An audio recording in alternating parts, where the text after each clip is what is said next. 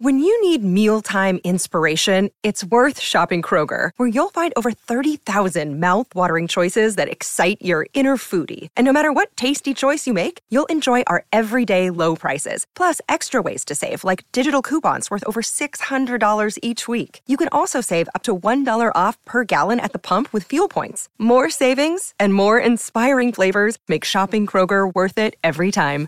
Kroger, fresh for everyone. Fuel restrictions apply. La tripulación espacial se preparó para el lanzamiento durante más de tres años.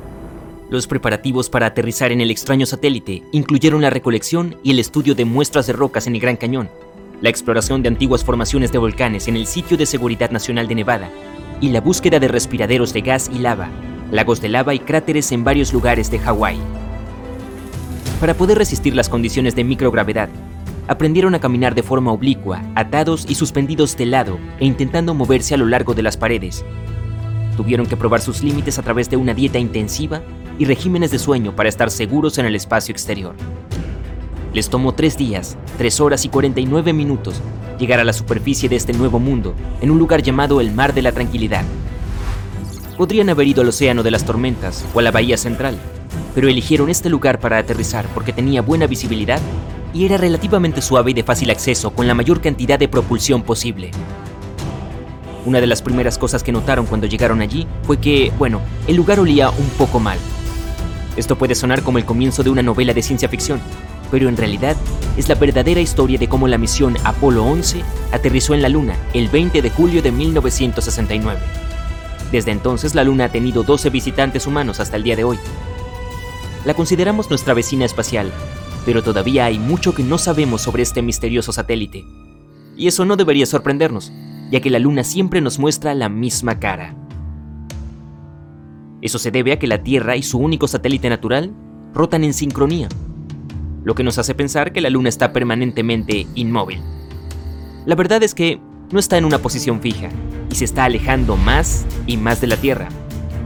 3,8 centímetros por año, lo creas o no, aunque se encuentran a 384.400 kilómetros de distancia. Cada una tiene una influencia gravitatoria en la otra.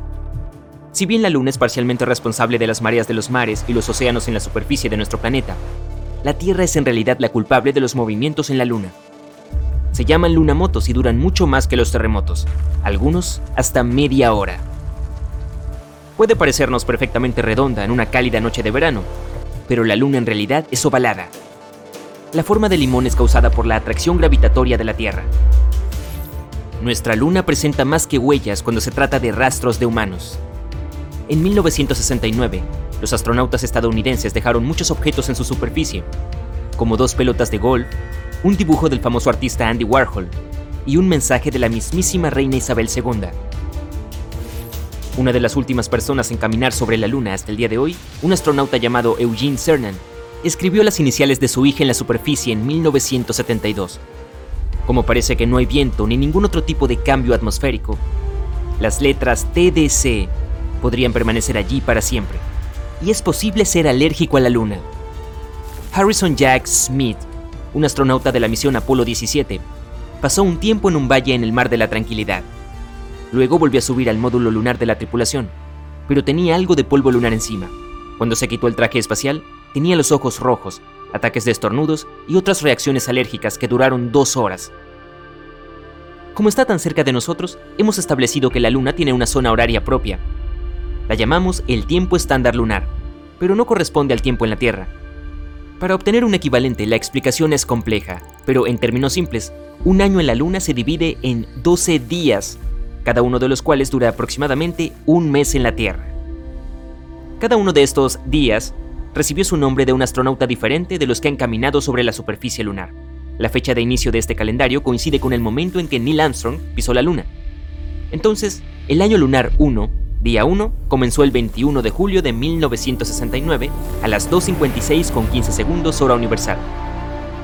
Dado que la Luna tiene una atmósfera muy delgada, su amplitud térmica es bastante loca, con temperaturas muy frías o muy calientes, pueden subir hasta los 93 grados centígrados. Sin embargo, en los polos la temperatura siempre ronda los menos 240 grados centígrados. Los humanos han tratado de rastrear la conexión entre nuestro satélite natural y la Tierra desde que tenemos memoria. y han logrado explicar por qué la luna nos influye tanto. En la Edad Media, los científicos y filósofos pensaban que durante la luna llena, algunas personas tenían más probabilidades de experimentar diferentes problemas de salud. Debido a que vieron esta conexión inexplicable con la luna llena, quienes presentaban estos síntomas fueron llamados lunáticos, o a veces, literalmente, enfermos de luna. Pero los seres humanos no son las únicas criaturas que viven en la Tierra que se ven afectadas por los ciclos lunares. Los dueños de perros tienen un 28% más de probabilidades de llevar a su mascota a la sala de emergencias veterinarias durante la luna llena, Puedes pensar que, según la cultura popular, esa es la razón por la cual los lobos tienen preferencia por aullarle a la luna llena. Pero los científicos no han podido encontrar ninguna conexión entre el comportamiento del lobo y los ciclos lunares, por lo que bien podría ser solo un mito. El cráter más grande conocido en nuestro sistema solar se encuentra en la Luna y se llama Polo Sur Aitken. Esta formación gigante se encuentra en el lado oculto de la Luna y mide 2.500 kilómetros de diámetro. Una de las muchas cosas que aún tenemos que entender sobre nuestro satélite son los inusuales destellos de luz que a veces se pueden ver en su superficie. Los científicos los han llamado fenómenos lunares transitorios, o TLP, y se han visto en todo el mundo durante siglos. Uno de los primeros casos de TLP se remonta a 1178, cuando los monjes de Canterbury afirmaron haber visto una antorcha encendida en la superficie de la Luna después de la puesta de sol. Los TLP no son simples destellos de luz. Los informes también han detallado otros fenómenos inusuales, como nieblas similares a gases, polarizaciones rojas, verdes, azules o violeta, o incluso el oscurecimiento de ciertos lugares de la Luna. ¿Algo extraño está pasando con nuestro satélite? ¿Es el comienzo o simplemente comenzamos a notarlo con el equipo de estudio espacial más nuevo que tenemos hoy en día? Hay muchas teorías diferentes que intentan explicar cuáles son las causas de estos sucesos. Los destellos inusuales de la Luna pueden ser causados por cualquier cosa, desde impactos meteóricos hasta actividad electrostática. Es difícil explicar cada uno de estos fenómenos, ya que la mayoría de ellos son vistos por un solo observador en la Tierra o desde un solo lugar. El hecho de que haya una actividad sísmica notable en la Luna también puede explicar por qué a veces podemos ver estos destellos de luz. Cuando la superficie de la Luna se mueve, puede provocar la erupción de diferentes gases que reflejan la luz, lo que puede explicar los desarrollos luminosos. Algunos científicos incluso han sugerido que la actividad geológica residual también puede ser la causa. Esto es aún más impactante dado que siempre hemos visto a la Luna como un mundo sin vida. ¿Alguna vez notaste que nuestra Luna puede cambiar de color?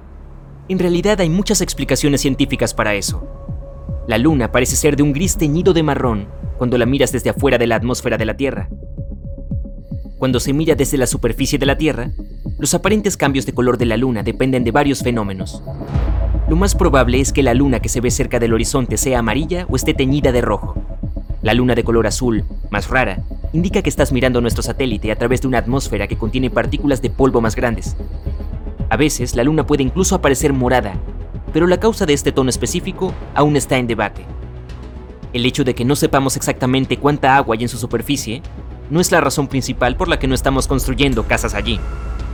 En realidad, la radiación tiene mucho más que ver con esto.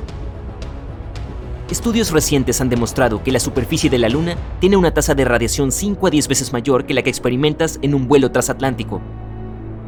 Eso también significa que es 200 veces más alta que en la superficie de la Tierra. En futuras exploraciones lunares, como el proyecto Artemis, por ejemplo, los científicos deben tener esto en cuenta para no exponer a los astronautas. Nombrado en honor a Artemisa, la hermana de Apolo, este programa tiene como objetivo no solo colocar en el futuro astronautas en la superficie lunar, sino también construir algún tipo de establecimiento allí para estudiar la Luna en condiciones seguras. Si bien el proyecto comenzó en 2017, la primera misión planificada se lanzará en 2022, con una duración estimada de 25 días. Se planea que el objeto espacial sin tripulación a bordo alcance la órbita lunar y regrese de manera segura con datos suficientes para la próxima misión de cuatro personas, programada para mayo de 2024. Se espera que Artemis 3, 4 y 5 se lancen en 2025, 2026 y 2027 respectivamente, cada uno con una duración prevista de aproximadamente 30 días.